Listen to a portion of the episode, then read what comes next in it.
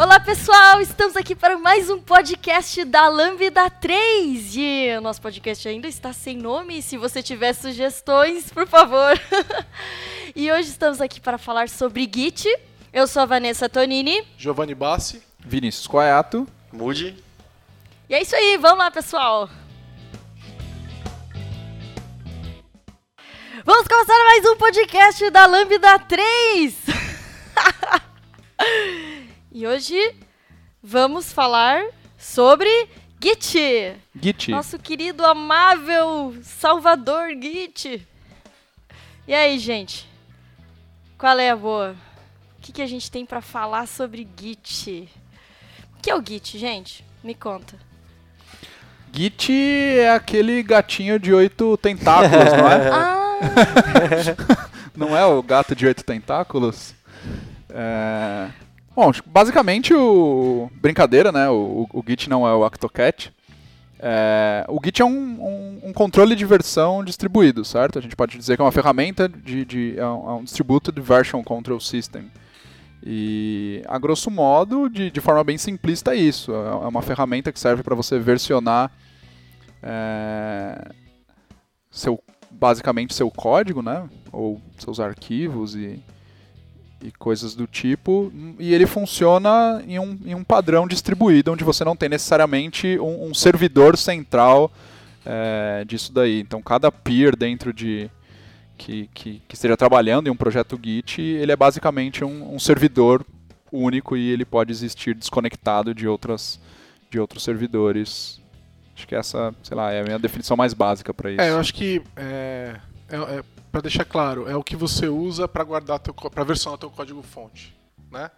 Então, é uma, eu considero que o Git é, é como se estivesse na terceira geração de source control, né? Na primeira a gente tinha aí o, o os, os, tipo o source safe, né? Por exemplo, ela seria uma primeira versão. Né, que era uma ferramenta que conseguia fazer source control, mas bem ruim, né, dava um monte de problema, ela era, era centralizada, né? Aí na segunda versão a gente vai ter, por exemplo, é, Subversion, é, VestTF, né, o do Team Foundation Server e tal, é, que são ainda centralizados, mas eles não dão tanto pau, já funcionam muito melhor, mas são é, ainda são centralizados. E na terceira versão é, a gente tem o Git e os outros sistemas de controle de versão distribuídos. Na verdade, outros, né? A gente hoje fala de dois, basicamente, que é Mercurial e Git, né? Mas o Git ganhou essa, essa guerra e acaba sendo o, o sistema de controle de versão de fato né, que a gente usa e é distribuído. Né, e aí, assim, é, é, estendendo no que o Koyato falou, é, a diferença de ser distribuído é que, em vez de ter um, um repositório central que representa a, a verdade, e do qual todo mundo colabora através dele. Cada um possui a sua própria verdade no seu, na sua máquina e a gente elege um servidor central para trocar essas informações. Né? E a gente pode ter mais de um também, não precisa ser, ter um só. Então eu tenho na minha máquina todo o repositório.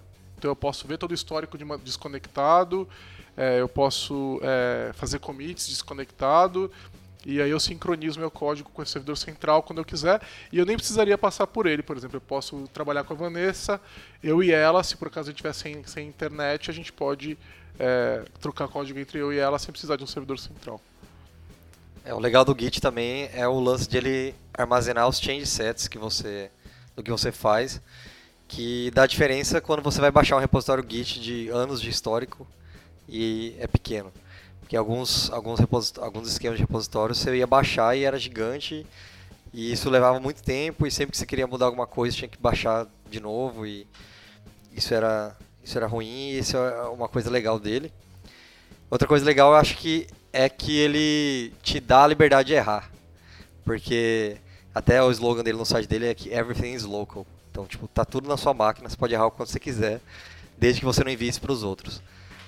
É, acho que esses são alguns recursos dele que eu acho que ajudou ele a ser a ganhar a guerra assim. É, eu quando descobri o Git assim, tipo, fiquei assim, já usava Subversion e não entendia direito como funciona, como funcionava.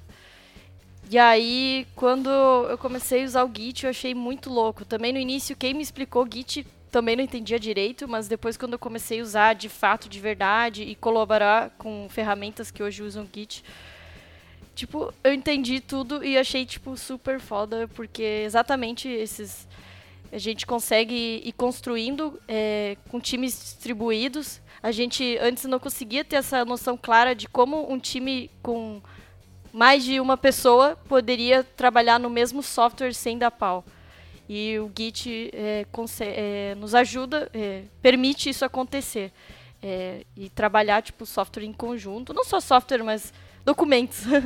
então, tipo, sei lá, acho que fez muita diferença, assim, tipo, acho muito da hora. eu, eu acho legal que é, o Git vem quebrar alguns paradigmas. Por exemplo, a gente tinha lá no SurSafe, no Team Foundation Version Control, a ideia de você poder trancar um arquivo. Então, do tipo, a hora que eu faço o checkout desse arquivo, eu estou trabalhando nele, é, mas ninguém pode mexer nisso. E para mim isso é um, é, um, é um smell terrível, né? Isso significa que a gente não consegue trabalhar juntos. Né? Então tem esse problema de colaboração que eu acho que esse tipo de comportamento é, denuncia. E tem um outro problema que ele denuncia que é a, a, uma incapacidade da ferramenta de fazer um merge decente. Né? Então, se eu faço uma alteração numa linha e uma outra pessoa faz exatamente a mesma alteração, é, a maioria das ferramentas gerava conflitos de merge, mesmo que fosse a mesma alteração. Né? E o Git, uma das coisas mais fantásticas do Git é a maneira que ele é, como ele é inteligente ao fazer esses merges. Né? Então, é, é, mas ele também vem aí exigindo, aí ele resolve esse problema do merge, mas ele vem exigir é, que a gente colabore melhor. Né? Então, se eu vou trabalhar num branch por três meses, é, isso, isso vai me gerar um problema de merge independentemente, porque o problema não é a ferramenta, o problema é o processo. Então, é, ele te permite, é, é aquele negócio, né? Com grandes poderes vem grandes responsabilidades. Ele te dá todo esse poder, só que você tem que lembrar de, de, de integrar teu código com frequência. O, outra coisa legal que você citou aí, acho que é interessante a gente comentar das branches do Git. Que quem veio do TFS está acostumado a branch era um troço pesadão que você tinha que copiar todo o seu código lá e criar em outra pasta e era zoado. E o Git, uma branch é basicamente um ponteiro e ele vai falar, ah, então agora você está nessa versão do código. E isso é muito rápido de fazer, isso te incentiva a workflows para trabalhar que não que as pessoas tinham medo de fazer antes por às vezes também por causa do problema do merge, isso causava medo nas pessoas. Quando, quando vem alguém de algo que era centralizado e você põe o Git na mão dela, ela fica sempre com medo, assim, do tipo, não, mas vai dar problema de merge. Tipo, não, relaxa, quase não vai dar problema de merge. Quando der, porque realmente não tem como ela adivinhar, é algo que realmente é um conflito que você vai ter que parar e ver o que, que você vai ter que fazer. Mas esses, esses dois recursos é, também dá um, um poder bem grande pra gente que está usando o Git. É engraçado que eu quando comecei a usar Git, é, e Mercurial também, Mercurial faz a mesma coisa, né? Eu comecei com Mercurial porque era mais fácil usar Mercurial no Windows, né? Eu estava no Windows. É, e o, é tão, era tão comum o hábito de criar o, o, o diretório main ou trunk para representar né, aquilo, que eu fiz isso no meu primeiro projeto e aí eu publiquei e alguém veio e falou, mas você não precisa disso, né? Por que, que você pôs main? Porque você troca de branch não tem essa necessidade. Aí eu falei, e eu já sabia disso. Só que era tão forte o hábito que eu acabei criando, né? E eu acho, eu, eu hoje em dia eu olho para um para um projeto que usa TFVC ou Subverge, aqueles diretórios todos, me dá arrepios de ver aquilo, né? De imaginar todo, todo aquele código duplicado, as dependências, todas baixadas de novo e tal. É, imagina um, um projeto de Node com Subversion, um inferno. Você vai ter que fazer npm install em cada branch, você vai ficar o dia instalando as coisas. Né? Então é, é, muito loucura você, você pensar que a gente fazia as coisas desse jeito. Né? e assim, é, o, o, TFVC até o branch nem era tão pesado no servidor, ele era esperto o suficiente para não duplicar os arquivos. Eu lembro que lá, e o Subversion agora evoluiu também. Porque lá atrás o Subversion, pelo que eu me lembro, era que você criava um branch, ele fazia uma cópia física no servidor. Era, imagina o preço disso, cara, era muita loucura, né?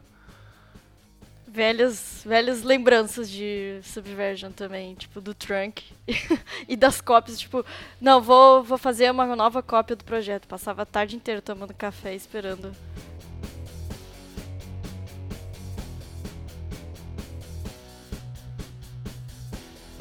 olhando para todos esses benefícios, é...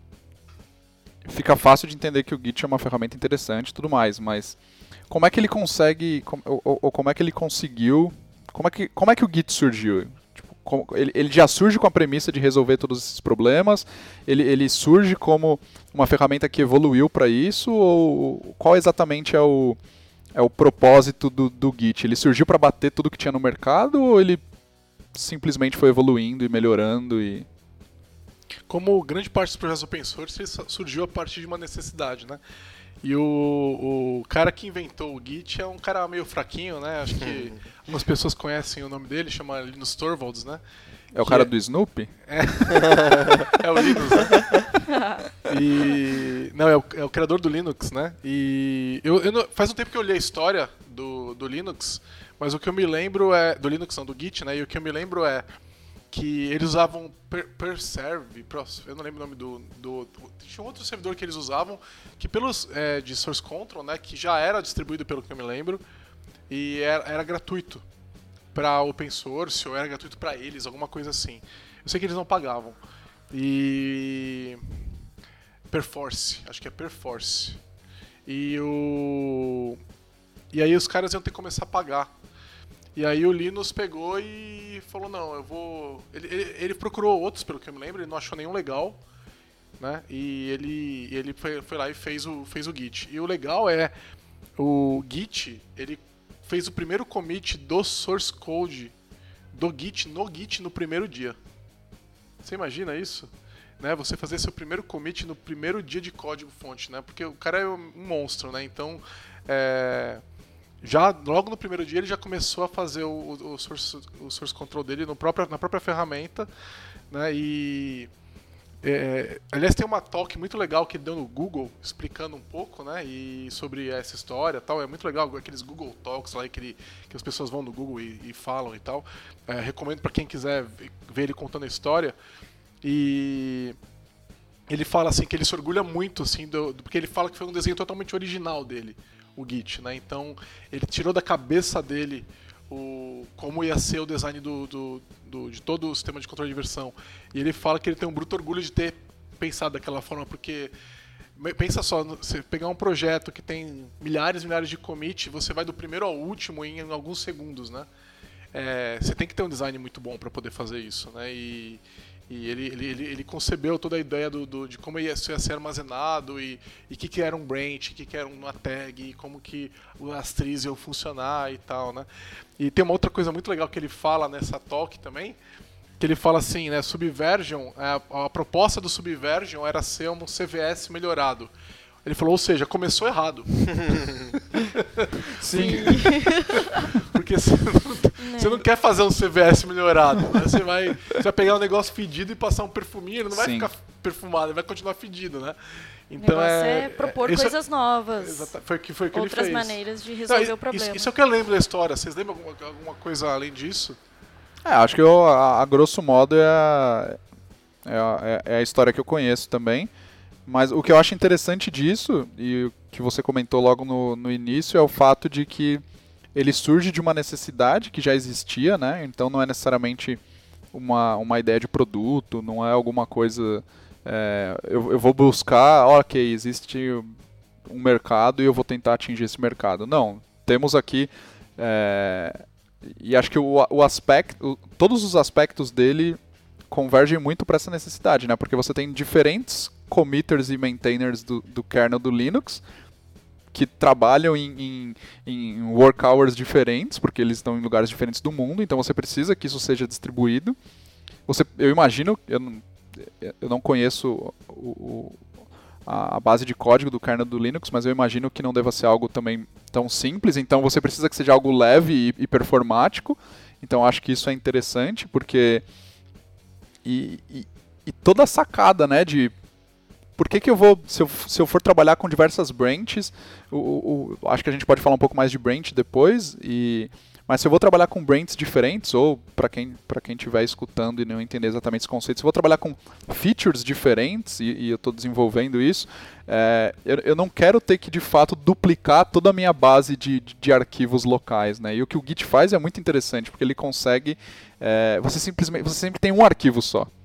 E, e, e, dependendo de como você navega nessa, nessa história, nesse histórico e tudo mais, o seu arquivo vai se transformando com base em algoritmos e, e, e toda uma, uma, uma arquitetura pensada para a coisa funcionar desconectada, distribuído e ser leve e performático. Você não precisa estar conectado em um servidor autenticado. E, é, toda essa, acho que a necessidade que fez nascer e o produto que foi construído é, é, é muito foda. Assim. Acho que é, esse, esse é o grande atrativo do, do Git, né? E eu imagino que hoje em dia as pessoas nem saibam que de fato foi o Linus Torvalds, devem imaginar que é o pessoal do GitHub mesmo. É. e nasceu como um gatinho é. de oito tentáculos. É. A gente vai até falar sobre isso para o povo entender que uma coisa é Git, outra coisa é GitHub. Agora, sabe que, que tem uma. É engraçado você ver o, os órgãos vestigiais do, do Git, né? Que eles estão lá ainda. É, o Git foi criado numa época onde não tinha GitHub, né? E não tinha nenhum grande site de troca de código, né? E se você olhar até hoje no Git, você tem é, comandos para você fazer o envio de patches. E eles faziam isso via e-mail. Né? Então o kernel do Linux tem essa característica de ter, usar muito meio Linux, meio, meio list, né? Para trocar informação e tudo mais. E como é que você faz para mandar um patch do que você fez é, para uma outra pessoa? Você fazer isso com um comando do Git. Então o próprio Git é capaz de fazer uma chamada SMTP e enviar o seu patch por e-mail. Você, tem, você, você consegue colocar não sei se ainda tem isso lá, imagino que ainda está lá.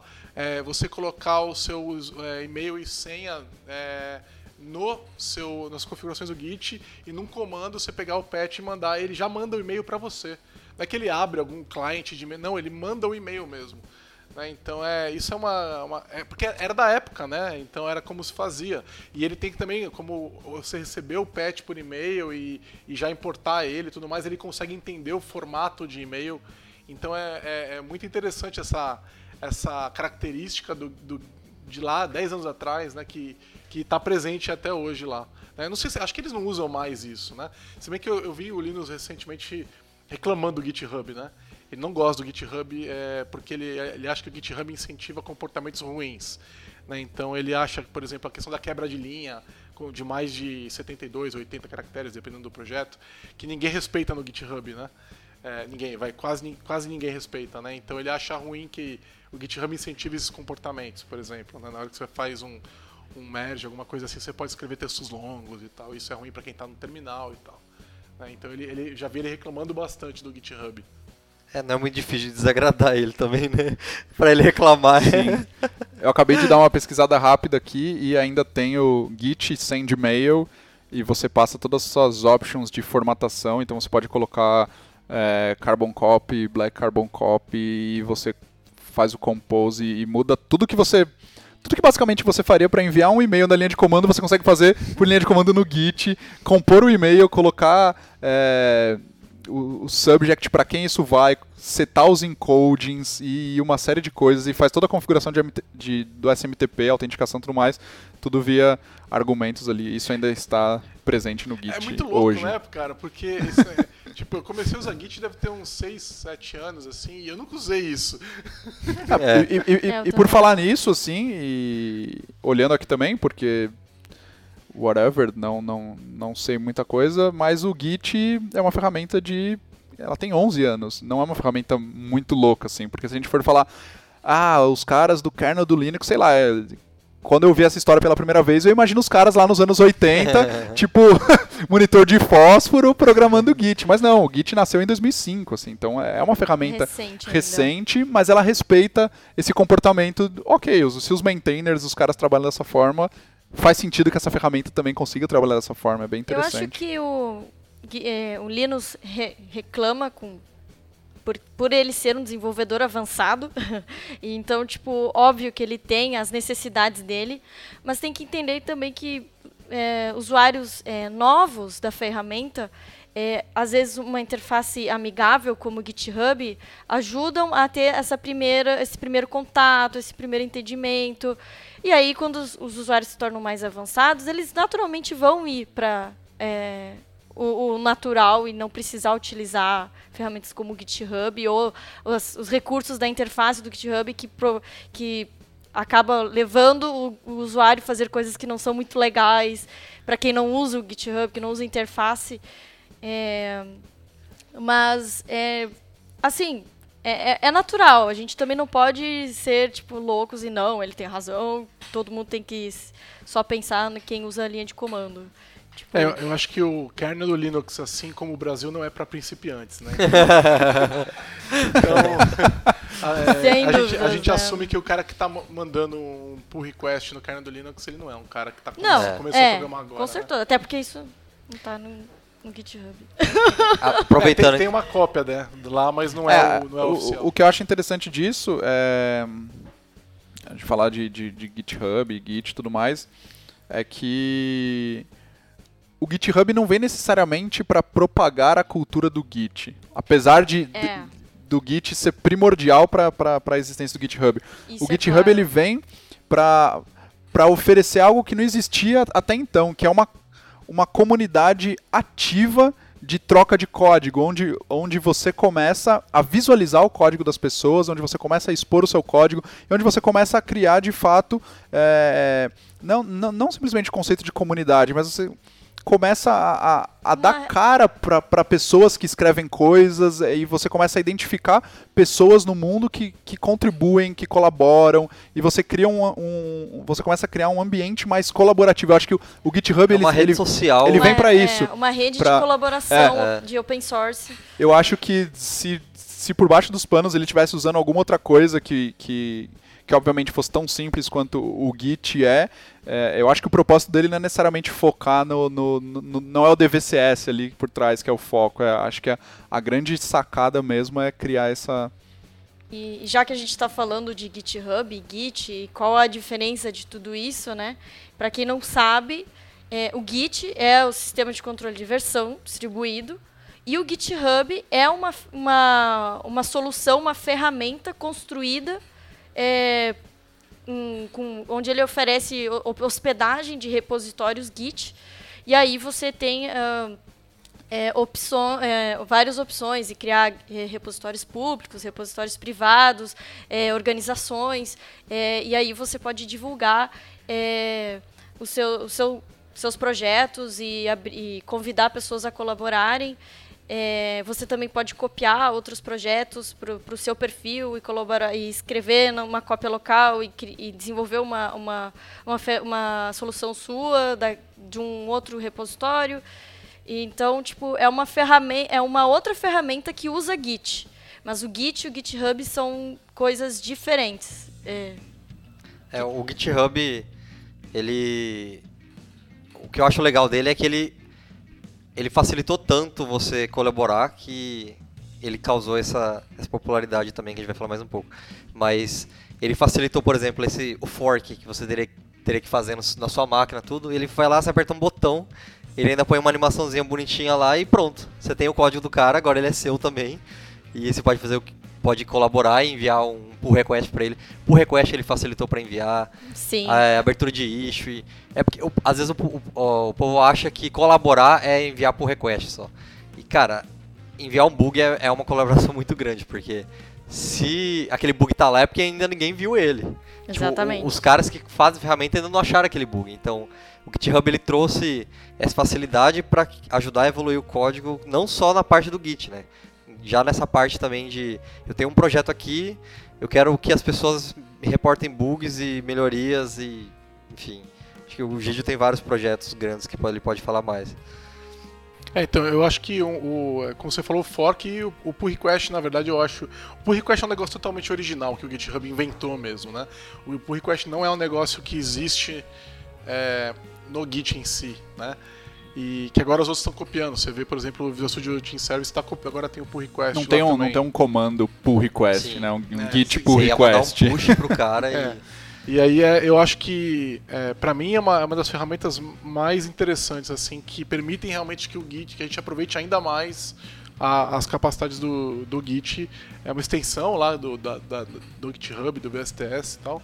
E para mim é, é, é fundamental porque é, a gente usa pull request no meu dia a dia e, é, de projeto e o a gente faz code review em cima desse pull request, ou seja, uma coisa que nasceu no, no GitHub, que agora está no VSTS, que é o que a gente usa aqui na Lambda 3 para gerenciar o, o código fonte, né, o Git com, dentro do VSTS.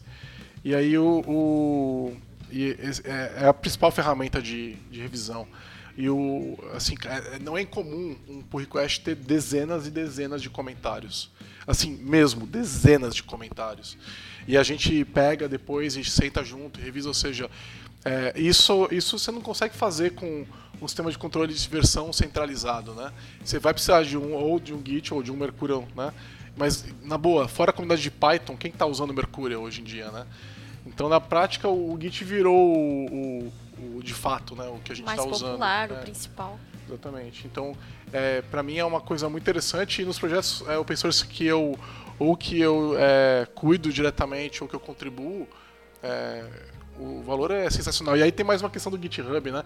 Você vai abrir um pull request, é, aparece lá, se você tem uma contribuição, é, leia o guia de contribuição antes de fazer o pull request, né? Tem o template para o pull request agora que eles colocaram.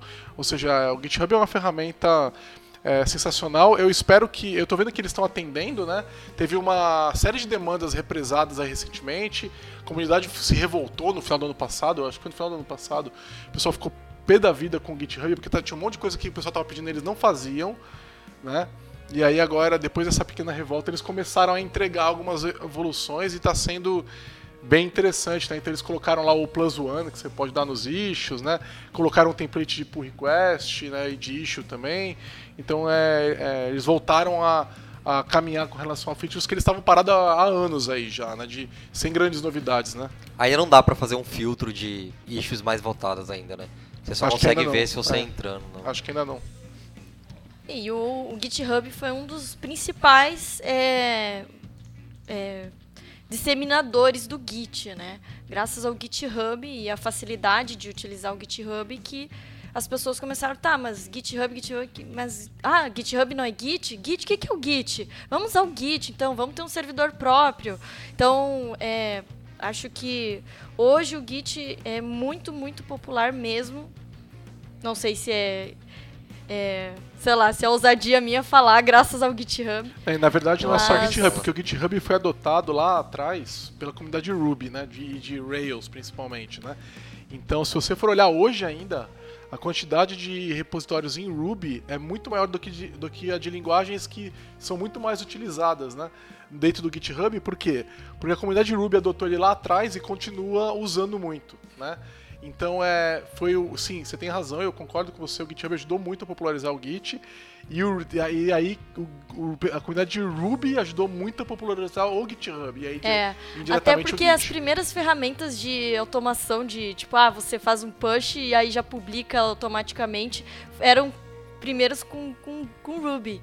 Tipo. É, eu acho que Travis as coisas muito, as coisas muito casam muito com, com o momento que a tecnologia estava passando na, na, naquele período, né? Você estava no, no grande boom de startups e, e, e você estava começando a ter projetos que eles tinham uma característica de você tinha uma ou duas pessoas trabalhando ali, você é, não, não fazia o menor sentido muitas vezes você ter um, um, um, servidor centralizado, porque você não tinha essa infraestrutura, muitas vezes estava cada um trabalhando em sua casa, um projeto, é, é, é, essa coisa essa característica muito de, de, desses projetos bem bootstrapping mesmo e, e coisas do tipo.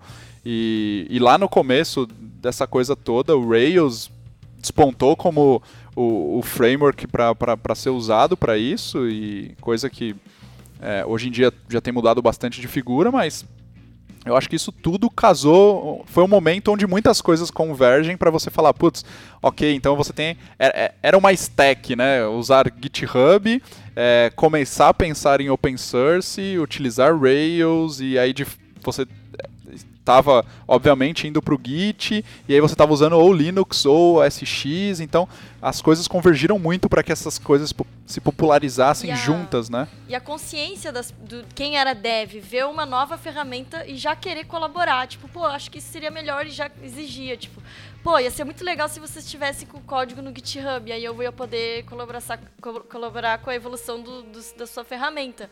Então, também essa coisa de open source que não era tão clara de como poderia ser feito também popularizou muito. É, engraçado, né, que o, o, momento que muitas comunidades estão vivendo agora foi vivido pela comunidade de Ruby anos antes. Né? Então é, eu me lembro de uma RailsConf, sei lá em que ano que foi, é, que estava tendo palestras de Git, já, era, já não eram mais aquela, aquela palestra de olha, conheça Git. Não, Git já era o de fato. Né? E eles já estavam falando de usos avançados de Git, né? E, e, eu cheguei lá, boiei totalmente, porque eu conhecia pouco, né? E, e, e eles vendo tudo aquilo, tudo rodando no terminal, né? E, aí vem uma questão, né? Não sei se a gente já quer entrar nisso, mas o, o a curva de aprendizagem é, naquela época ela era íngreme pra caramba, ela era, era uma curva íngreme, né? Então se você, principalmente se você estava no Windows. No Windows era naquela época, você não usava Git no Windows naquela época, não dava para usar. Né? Se tivesse no Mac ou no Linux, é, é beleza. Mas é, é, se você não tivesse uma profunda intimidade com o terminal, você não conseguiria usar. Né? Hoje as coisas estão muito mais fáceis, eu acho. Né? No Windows é totalmente é uma ferramenta comum, ela funciona perfeitamente, mas é é, e as, existem várias ferramentas gráficas ensinando a gente a usar o Git se a gente se perder, né? Que você pode se apoiar lá para se acontecer alguma coisa que você não esperava, você consegue se apoiar. Mas lá atrás, é, o Git era um pouco assustador, era um pouco ameaçador. É, eu aprendi terminal por causa do Git. Acho que isso foi muito foda, porque tipo foi skills combinadas assim, me obriguei, porque na época ainda não tinha é, as interfaces gráficas. E hoje eu abro aquela interface gráfica do GitHub lá, não entendo nada. tipo, pra mim é muito mais simples fazer tudo por terminal. Eu acho que isso é uma coisa que agrega muito mais. Porque você usa esse conhecimento para outras coisas, né? Tipo, e aprender a ferramentinha gráfica do GitHub não, não vai me agregar nada. Eu acho que para o terminal, isso, isso que você falou vale para tudo. Né? O terminal, é, havendo boas ferramentas que funcionam no terminal, se você aprende a usar, normalmente a experiência é superior do que usar a interface gráfica, mas você tem que aprender a usar né, essa ferramenta. Então, a vantagem da interface gráfica é você descobrir novos comandos que você não sabia que existiam, né? Sim, sim. Ah, então não, é não acho que não acho que é de todo ruim, mas eu acho que é um momento. Aquela interface gráfica ela tem um momento, você está aprendendo e passou aquele momento você cai no negócio Ela tem sua né? importância né? para quem para quem está iniciando. O lance é o cara lembrar que aquela interface gráfica tá só disparando comandos para a linha de comando e, e, normalmente tem coisas que simplesmente não tem como se mapear numa interface gráfica. Tipo, tem alguns comandos do Git que eu, que eu precisava usar, sempre eu tinha que... Eu, eu gostava de usar muito o source tree pra, como interface gráfica e sempre que eu tinha que dar um rebase interativo, ele simplesmente não funcionava direito e você tinha que ir pra linha de comando não, não tem jeito. Então, é interessante para você conseguir fazer alguma coisa no início, não sentir que pô, vou ter que aprender tudo isso para começar a usar? Não. Vai usando isso aqui, só lembre que esses comandos estão acontecendo por baixo, vai brincando uma linha de comando. Não necessariamente isso está tá rolando na linha de comando. Então o que acontece, acontece é o seguinte, uns anos atrás, é, o pessoal pegou, eles queriam fazer ferramentas que usavam o Git na forma de uma biblioteca.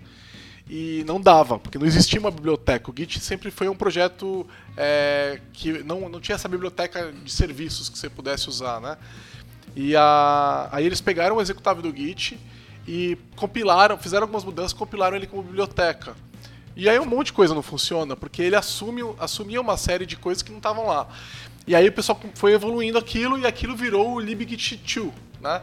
que é a biblioteca de fato que o pessoal usa na maioria das ferramentas. Então, é, quando você pega uma, ou aquela a ferramenta do GitHub para Windows, a ferramenta gráfica, ou para Mac, ou você pega o Visual Studio, ou você pega aquelas ferramentas de Node para mostrar bonitinho lá o, o, o Git e tal, é, visualmente, né, elas geralmente são baseadas em libgit2 e agora tem um monte de binding, de, que libgit2 é uma ferramenta feita em C, né, ela, ela vem a partir do, do, do, do código-fonte do próprio Git, então é C, e o Linux programa em C, né, e, pelo que eu me lembro ele não, nem gosta muito de C++, né, e e o, o, a maior parte do Git, pelo que eu me lembro, posso estar enganado, mas eu acho que é C, e o libgit2 também, porque é uma evolução do Git executável né, de linha de comando.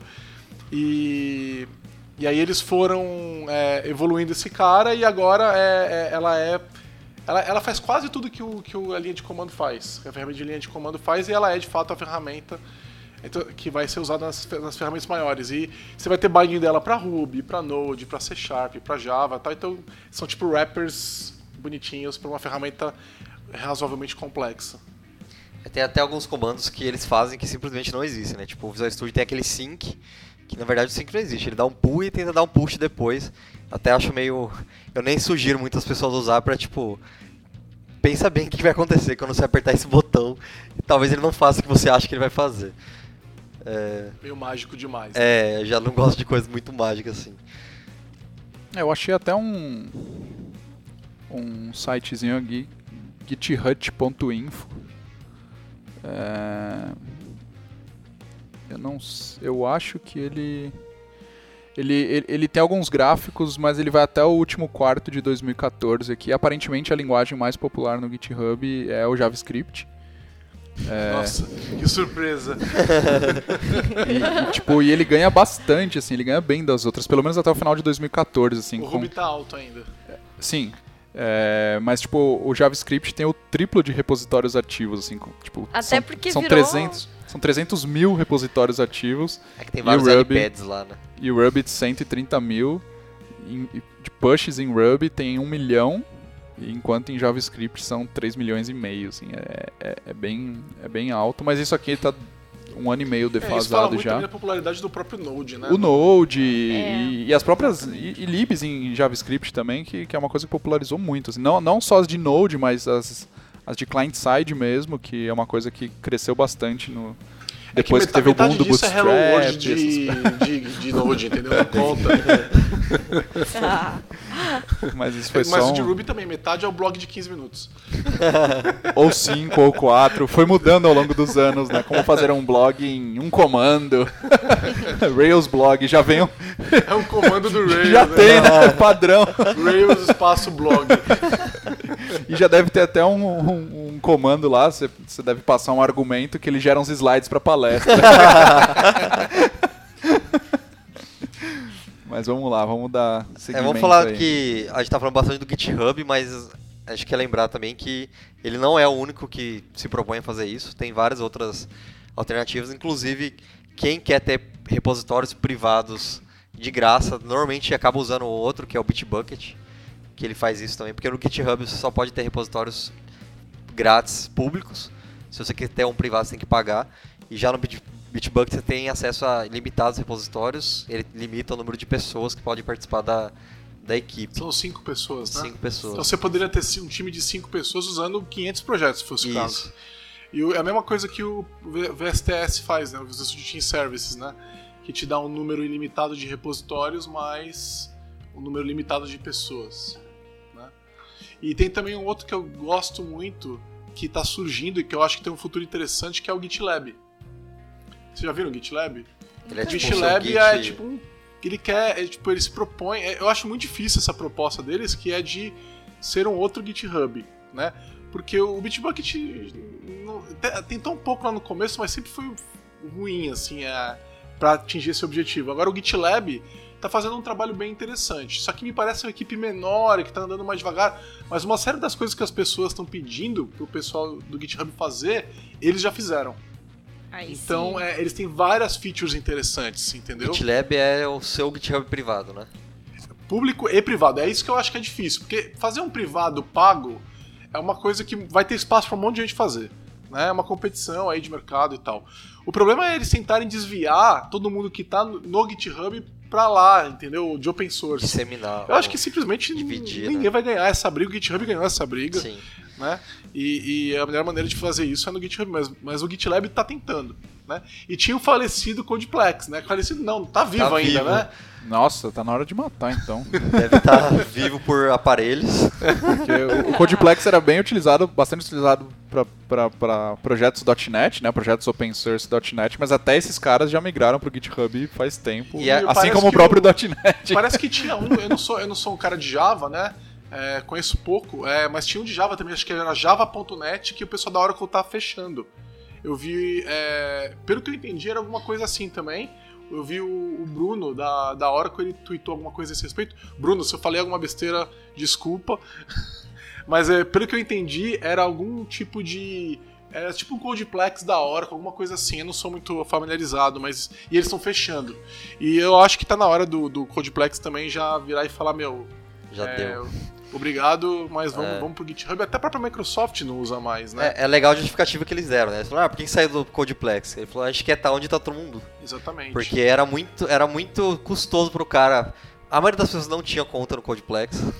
E não era uma interface intuitiva como é o GitHub hoje pra você ver os issues que estão abertos e. Enfim. E aí eles entenderam isso que se eles querem ter, que, a, que a comunidade ajude, vai onde está a comunidade. Então acho que a justificativa é bem, bem sensata. Agora, privado, é, eu acho que aí a gente aí vai ter uma discussão grande, né? Porque passa um pouco por preferência e passa por experiência também. Então, assim, é, eu, eu, eu vejo que o GitHub tem algumas limitações que me incomodam um pouco na questão de um projeto, em geral no projeto que eu acho que eles poderiam preencher. É como eu disse antes, eu não coloco o, o GitHub para open source em questionamento. Ele ganhou a briga, ele, ele fez por merecer e é de fato onde a gente tem que estar. Tá. Mas para projeto interno, fechado, é, eu acho que ele acaba, acaba sendo um pouco incompleto, assim, né? Então, é, hoje, é, esse é um, é um, dos motivos que a gente aqui na Lambda usa o VSTS, porque ele acaba preenchendo diversos pequenos buracos que tem lá dentro. E, e assim, por mais que dê para você preencher também com o, usando o GitHub, é, acaba sendo meio que um Frankenstein. Então, por exemplo, aonde eu faço build?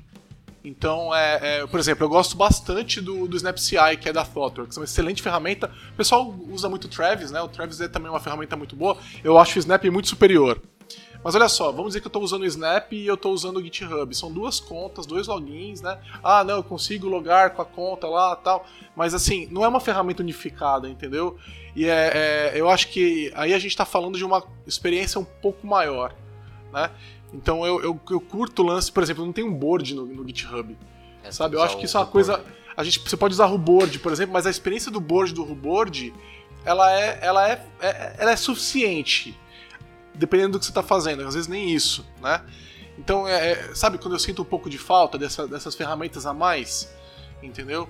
É, é. Eu acho que poderia ser um pouco melhor. O que, que vocês acham? Hoje, nas, assim, eu, eu, eu entrei na Lambda, não conhecia o VSTS e depois eu vi que é tipo, uma ferramenta super bacana. E nas outras, tipo, outros lugares que eu tive experiência, o popular mesmo era o Bitbucket, porque tinha integração com o Jira, o Jira. Integração. É, então, tipo, eu conhecia bastante o Bitbucket nesse meio corporativo, mas assim, não, não no, pela comunidade, assim, raras exceções, alguém tinha algum projeto, algum e-commerce, alguma coisa assim, e, e, e colocava o código lá só para o pessoal que trampava. Mas nas empresas, praticamente, eu via o Bitbucket por causa da integração com, com o Gira. E, tipo, essa integração com o VSTS do, do Git é muito interessante mesmo. Tem muito mais recurso, acho. Acho que muito mais legal que o Bitbucket. É, e é legal porque, cara, é, é, se, for um, gira. se for um projeto de Ruby ou de Node, é, vai funcionar também, perfeitamente, na verdade. Isso é uma coisa que eu acho é, que é uma, uma mudança interessante, porque o mundo agora não é mais preto ou branco, mas nenhum lado, né? Tanto você fazer um projeto de .NET no GitHub vai ser lindo, vai funcionar perfeitamente, quanto você fazer um projeto de Java, Ruby ou Node no VSTS. Os dois vão funcionar muito bem, né? E, e eu acho que isso é meio que um amadurecimento do mercado, né? De Sim. parar de assumir lados assim e falar, meu, é, é tanto do pessoal do GitHub que nasceu com esse pé muito forte no em todos, ah, vamos suportar o mercado de open source e agora falou, não, vamos suportar o pessoal de Windows também. Quando da própria Microsoft virar e falar, meu, vamos, a gente tem que suportar os caras de Linux também, de Mac também. Então, é, por que, que a gente vai ficar é, é, restringindo o uso da ferramenta, né? Então, eu acho que é um amadurecimento de mercado, acho muito legal. Tem outra ferramenta que eu já usei uma que eu já usei um bom tempo e eu achava legal também. Acho legal dependendo do seu cenário, que era as ferramentas do pessoal da Fog Creek que ele tem o Fog Bugs integrado com o Qt. O Qt é o servidor de, de, de Git, só que ele era um servidor de Git e de Mercurial. E aí eu lembro que eles lançaram uma. Teve uma época que eles lançaram um recurso que eles chamavam de Harmony, que você podia dar push de qualquer um dos dois, que ele convertia para o outro. Então, tipo, na nossa equipe, na época a gente usava Mercurial, e aí a gente queria migrar pro Git. E aí era sempre aquela, né? Vamos migrar? Ah, hoje não dá. Deixa pra semana que vem. E aí eu falei, vamos migrar aos poucos então. A gente foi migrando, cada um foi aprendendo e migrando, transparente, ninguém nem sabia. E de repente, quando falou, ah, vamos migrar, tá, tá todo mundo já migrou, só falta você. Porque ele já fazia tudo transparente pra gente. Achei muito, muito massa isso aí. Então eu podia empurrar um commit de Mercúrio e você fazia um pull como Sim. se fosse de Git. E ele fazia, ele se virava para funcionar tudo. Isso eu achava bem legal. Aliás, essa é uma coisa interessante, né? O Mercurial é, eu acho que, me, hoje, olhando para trás, eu usei bastante tempo Mercurial, me parece uma ferramenta inferior em vários aspectos, principalmente porque ela é muito mais lenta, muito, muito mais lenta do que o Git. E o eu não gosto também do, da maneira com que eles fixam o histórico. Então eu gosto bastante do Git a gente poder fazer um amend no commit, alterar um histórico ou é, você poder fazer um squash e juntar vários commits em um, né? E você sabe que esse negócio de squash vem do Linux também, né? O, quando você manda um patch pro Linux, pro, do kernel do Linux, é, ele não quer ver 30 commits, ele quer um commit. Né? Isso, então, a capacidade de alterar a história era uma coisa que eles construíram lá desde o começo, né? E o Mercurial é, é, dá um certo trabalho para você poder mexer. Acho que algumas coisas nem dá para fazer. Né? Então, Git acho, acaba sendo uma ferramenta bem melhor. Que, vocês fizeram com. Então, assim, eu, é, eu dei alguns exemplos de por que eu gosto de Git. Tem algum exemplo de que vocês falaram, cara, a hora que vocês fizeram alguma coisa no Git que você falou, putz, isso aqui é. Agora essa ferramenta pagou todo o meu investimento nela. É que falou, essa funcionalidade é top, é realmente por isso que eu amo o Git. Bom, eu tenho uma história muito engraçada e um pouco vergonhosa, até porque era, claro, resolvendo gambiarra né? Quando, tipo, galera não manja muito de Git, aí faz um monte de cagada e, tipo... Mas, assim, também não, não lembro super detalhado, porque já faz mais de um ano que isso aconteceu. Mas... É, foi nessas confusões eu usar, eu usar só é, terminal, meus colegas usavam softwares, é, interface para manipular o Git e tudo mais. E aí, num projeto, é, eu acho que a gente alterou. Eu estava trabalhando numa feature, eu estava fazendo front e tinha um back trabalhando também, só que ele estava mexendo no, ar, no, no, arquivo de front. É, fazendo gambiarra, claro, botando lógica lá no, no arquivo de, de, de, front. Bom, aí, não sei o que, que deu, que ele comitou primeiro, e aí quando eu fui comitar, e daí eu não conseguia atualizar o meu...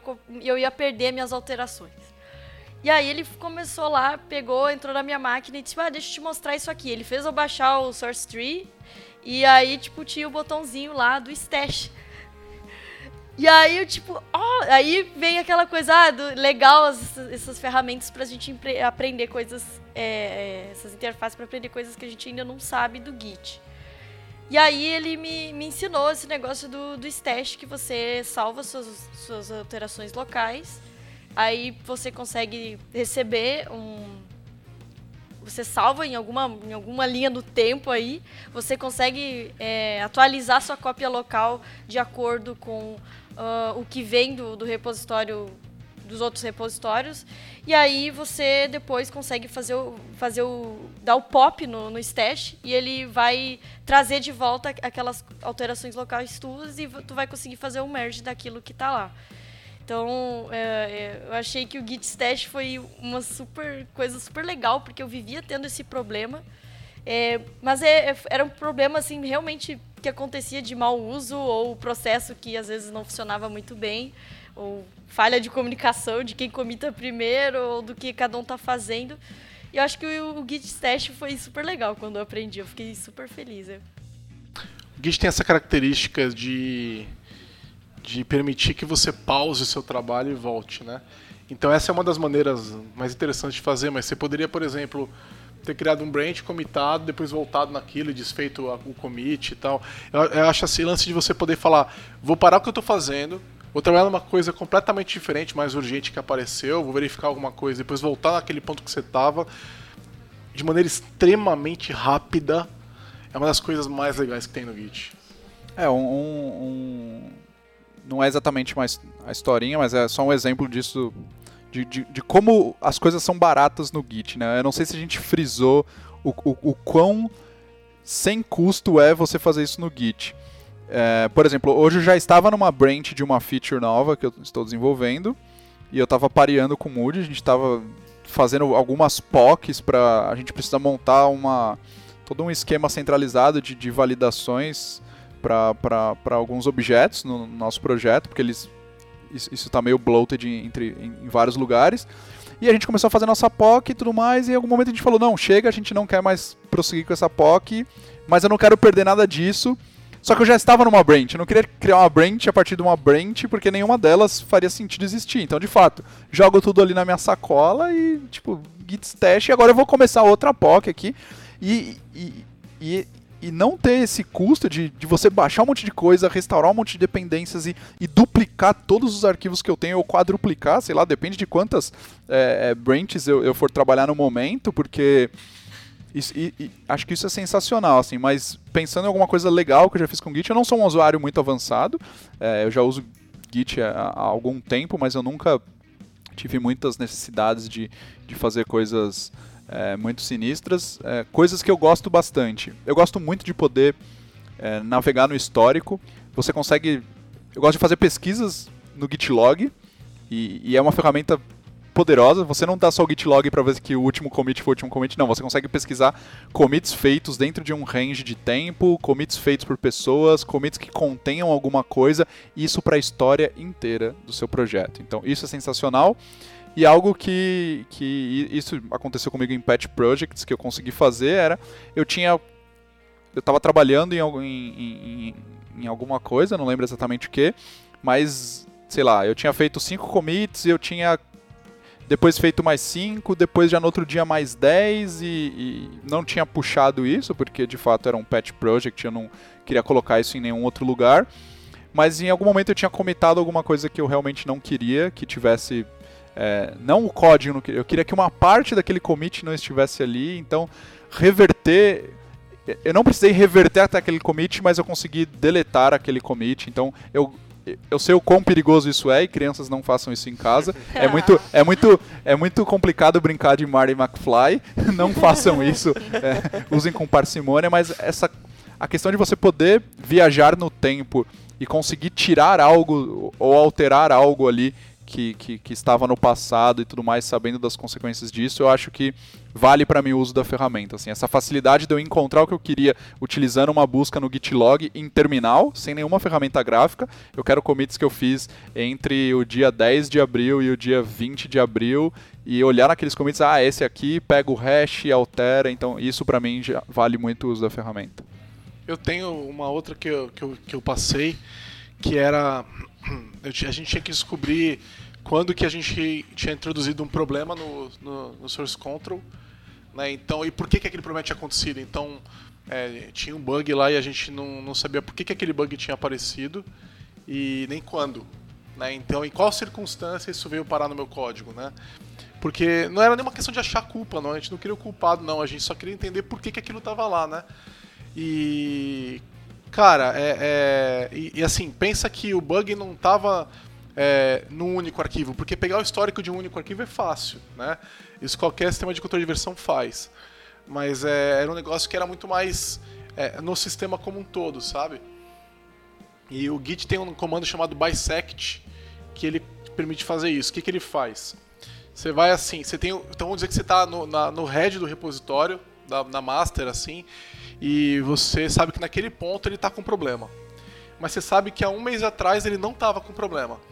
Então você faz git bisect, marca aquele, aquele marca a ponta lá, a master como good, e daí você vai para um mês atrás, faz um git checkout e faz git bisect bad, ou seja, você fala que aquele commit, é, não, na verdade você fala que a ponta da master tá bad, volta um mês atrás e fala, ah, essa aqui tava bom, você, você lembra, né? Então você fala, bom. Aí o que, o bisect faz? Ele vai fazendo exatamente isso, ele vai fazendo é, bisect, ele vai cortando no meio então ele, vai, então ele vai até a metade, vamos dizer. E ele fala assim, agora verifica aí se tá bom. Aí você fala, ah, tá bom. Então ele vai, que ele, que ele percebeu que do meio, do começo do mês até o meio tava bom. Então ele vai pegar do meio do mês até o, o, o ponto atual, né? E aí ele vai, ele vai te perguntando até a hora que ele consegue chegar no commit que causou o problema. Que top. Isso é muito legal. Agora, se isso já não fosse legal o suficiente, né? Porque é muito legal, imagina que você vai fazer isso é, é um exponencial ali, né? É log de 2, né? Vamos dizer, né? Para você encontrar isso daí, né? No número de commits que você tem lá, né? E só que imagina que você tem uma base muito grande, você quer olhar e, e é chato de olhar e tal. Se você fizer um script que verifica isso, você pode mandar o bisect rodar o script e se ele sair com um código diferente de zero, é ruim. e com zero é bom. Então você fala assim, ó, roda aí é, a partir daqui e esse script aí sozinho. Aí ele pega e ele, por exemplo, você poderia fazer o, a compilação e rodar o teste, e se o teste não passar, então é, é bad, né? É, então ele faz isso sozinho, daí ele, ele você dá o enter e fala vai. Aí daqui a alguns minutos você volta e fala ele achou o commit pra você. Você não precisa fazer mais nada. Nossa! É muito, muito legal, entendeu? Então é, é, é você usar o Git não como uma ferramenta source control, mas como uma plataforma mesmo, sabe? Para você navegar no teu código. Então eu, eu acho é, é, essa é uma, é uma, é uma capacidade sensacional. E, e, e bom, é, é, vou, vou, deixar o pessoal falar que eu tenho um monte mais para falar. É, esse bisect para mim é o comando mais foda dele mesmo. E é, é foda porque se você parar pra pensar, você ia buscar 1024 commits, você vai buscar em 10 buscas ao máximo, você vai achar o commit que você tá procurando, é muito foda. É, o que eu ia citar, que eu já passei, foi quando eu tava aprendendo Git. E aí eu estava contribuindo com, com uma ferramenta, com, lá no GitHub até. Aí eu fiquei domingo à tarde inteiro fazendo isso. Fiquei lá umas 3 horas trabalhando. Aí quando eu fui dar push, alguém já tinha dado um push. Aí eu falei, ah, então eu tenho que pegar o código do cara. E eu tinha acabado de aprender o Git, então eu tava lendo o livro ainda, eu tava entendendo os comandos. Eu falei, eu não lembro o que, que eu fiz, mas eu falei algo do tipo, ah, é só fazer isso aqui, eu não sei o que eu fiz, eu sei que eu perdi todo o meu trabalho. Tipo, eu olhei pro meu repositório e falei, cadê as coisas que eu fiz? E aí eu pesquisei na internet e eu vi que, cara, é muito raro você conseguir perder alguma coisa no Git. Sim. Eu olhei o reflog dele e consegui restaurar todo o meu trabalho, que eu fiquei tipo, caralho, eu ia perder tudo. Reflog é um negócio poderoso. Explica o que é o reflog. Era, é, eu ia falar também. O reflog ele vai, ele vai manter o histórico de tudo que você faz, desde mudar de branch, gerar commit e aplicar esses testes. E você consegue olhar tudo lá e você consegue depois chegar para ele e falar reseta para mim nesse ponto aqui. Ele vai gerar um hash para isso e você consegue falar reseta nesse ponto. E foi aí que eu consegui fazer um reseta nesse ponto antes de eu fazer a cagada que eu nem sei o que que era. Reseta antes que... desse meu checkout. É. Dois pontos barra. Eu sei que aqui. o meu código voltou e tudo ficou bem eu não perdi meu domingo à tarde. Eu já fui salvo Show. por reset também. algumas vezes também. Muitos.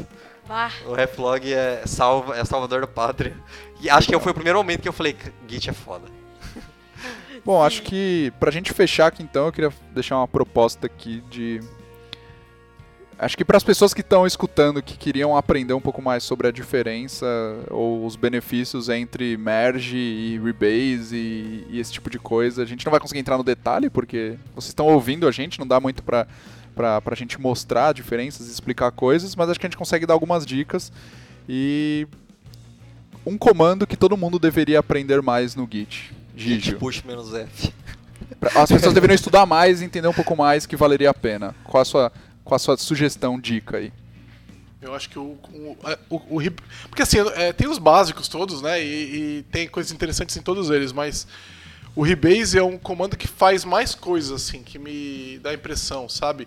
Então, né, pegando até o gancho do que vocês falaram, eu consigo com o Rebase alterar uma mensa a mensagem de qualquer commit, eu consigo remover um commit, eu consigo reordenar o commit, eu consigo juntar dois ou três ou quantos commits eu quiser, né, excluir um commit.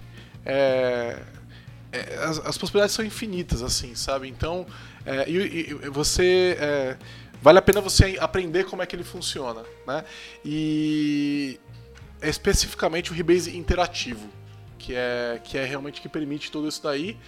É, e antes de você experimentar um Rebase interativo, é, eu sugiro que você aprende pelo, aprenda pelo menos a fechar o VI. Porque o. Porque ele vai abrir e você ficou perdido. É, você inicia o Windows, né? Inicia o Windows. É, então antes disso aprenda o VI. A, não, das duas uma. Ou você aprende a trocar o editor padrão do Git, que é o VI. Se você não quer aprender o VI, aprende, aprende a trocar o editor padrão do Git. Se você quiser aprender a, a, a, salvar, a editar coisas com VI, pelo menos o básico, vai levar uns 15 minutos, né? É, aprendendo o basicão, né? E, o, o, e aí depois você pode é, aprender a fazer o Rebase interativo, porque é, ele vai. O editor padrão é o VI e não adianta colocar o, o Notepad, tá? O Notepad não consegue. Como a quebra de linha que o Git vai usar não é a padrão do Windows, aí estão coisas que ainda o Git precisa melhorar um pouco, né? Pra ficar mais, mais é, fácil de usar no Windows, né? Ele vai usar quebra de linha padrão do Linux. E a hora que você abre o arquivo, a hora que ele abre a, aquele arquivo temporário que ele vai te dar a edição do, do Rebase interativo, ele abre com a quebra de linha errada e aí o Notepad mostra tudo numa linha só. você não quer passar por isso, então você vai ter que trocar o editor de toda forma para um, ou, ou fica no VI ou vai para um outro, tipo um Notepad++ ou Sublime, alguma coisa assim. Tá? Então essa é a minha, indicação, Rebase. Pegando o gancho do, do Giovanni, é, eu sei que é bem básico esse comando que eu vou falar, mas no VI eu acho ele super interessante, que é o diff. eu comecei a gostar mais do diff, do git no terminal, é, é, foi quando eu comecei a usar no VI, por incrível que pareça. acho que, sei lá, acho que é bem interessante é, utilizar também é, terminal para fazer diff. Você consegue ter outras ideias do que está rolando lá. Isso aí. É, eu sugeriria você entender como funcionam as branches do Git. Porque quem vem de outro, outro versionador de código, é, ele tem muito medo de criar branches. E o Git, ele meio que... O flow dele é você fazer branch sem medo e a, a rodo quando você precisar. Então acho que é, o comando em si é fácil, mas dá uma olhada como ele trata branch para você entender que não tem problema criar quantas branches você quiser lá, não vai dar merda, não vai ficar lento. Então dá uma lida nisso, a documentação dele tem, tem bastante coisa. E eu já até sugeri que quem quer aprender tem o ProGit, que é o livro grátis deles, que tem tradução para português. É só entrar no site do Git que tem, tem online e tem até um PDF que você pode baixar. Se quiser comprar, dá para pedir também. Acho que a Amazon vende esse livro. É, para ajudar a desmistificar, eu vou dar uma lição de casa para todo mundo que está nos ouvindo. O Git guarda o repositório dele no diretório .git, certo? Dentro desse diretório .git, procura um arquivo chama, debaixo do diretório refs diretório, debaixo do refs vai ter um diretório heads, vai ter um arquivinho chamado master. Dá uma olhadinha aqui que tem dentro desse arquivo. E vai ter um outro arquivinho chamado head, com H-E-A-D maiúsculo. E dá uma olhadinha que tem dentro desse arquivo. São só alguns bytes. Né? Você pode. Eh, você abre ele rapidinho. Vai surpreender. Você vai ficar surpreso. Bom, e a minha dica aí para fechar é o Gitlog. Eu gosto muito do Gitlog. Aprenda a usar o Gitlog e exibir formatar ele diferente, fazer pesquisas, navegar, entender o que está acontecendo mesmo. Acho que é, é uma base para outros comandos. Assim, você sempre, quando você fizer uma cagada e quiser reverter, quer, quiser tirar um bug, quer, é, quer desfazer um commit que você fez, você vai precisar dos hashes e você vai obter os hashes através do git log. E dependendo de onde você tiver, é, do, do, quanto você quiser navegar no tempo, você precisa conseguir navegar um pouco mais ali e tudo mais. É, mas é isso. E quando você dá um git log também, aprenda a usar o que. Ah, eu, eu tenho mais uma sugestão que é a seguinte: é, eu compartilho o meu git config. Tá no, então, tem, tem um gist né, no GitHub lá. E aí tem o meu, tem o meu git config para o pessoal ver. O meu git log é todo colorido, ele mostra as branches e tal. Então é, é um negócio legal de você fazer, botar as cores lá nele e deixar ele mais mais interessante. E uma outra dica muito legal, que ajuda, vai é, poupar muito tempo na linha de comando, é o alias. Então aprenda a usar alias. Eu, eu praticamente nunca escrevo git commit, eu escrevo git ci. Né? Então é muito, é muito prático. E agora eu, eu, fiz atalhos no PowerShell e no Bash, onde eu nem escrevo mais commit, eu escrevo ci só. Nem git commit, mas aqui é ci. CI e alguma coisinha, e aí eu fiz um alias para tudo e fica muito mais fácil ainda.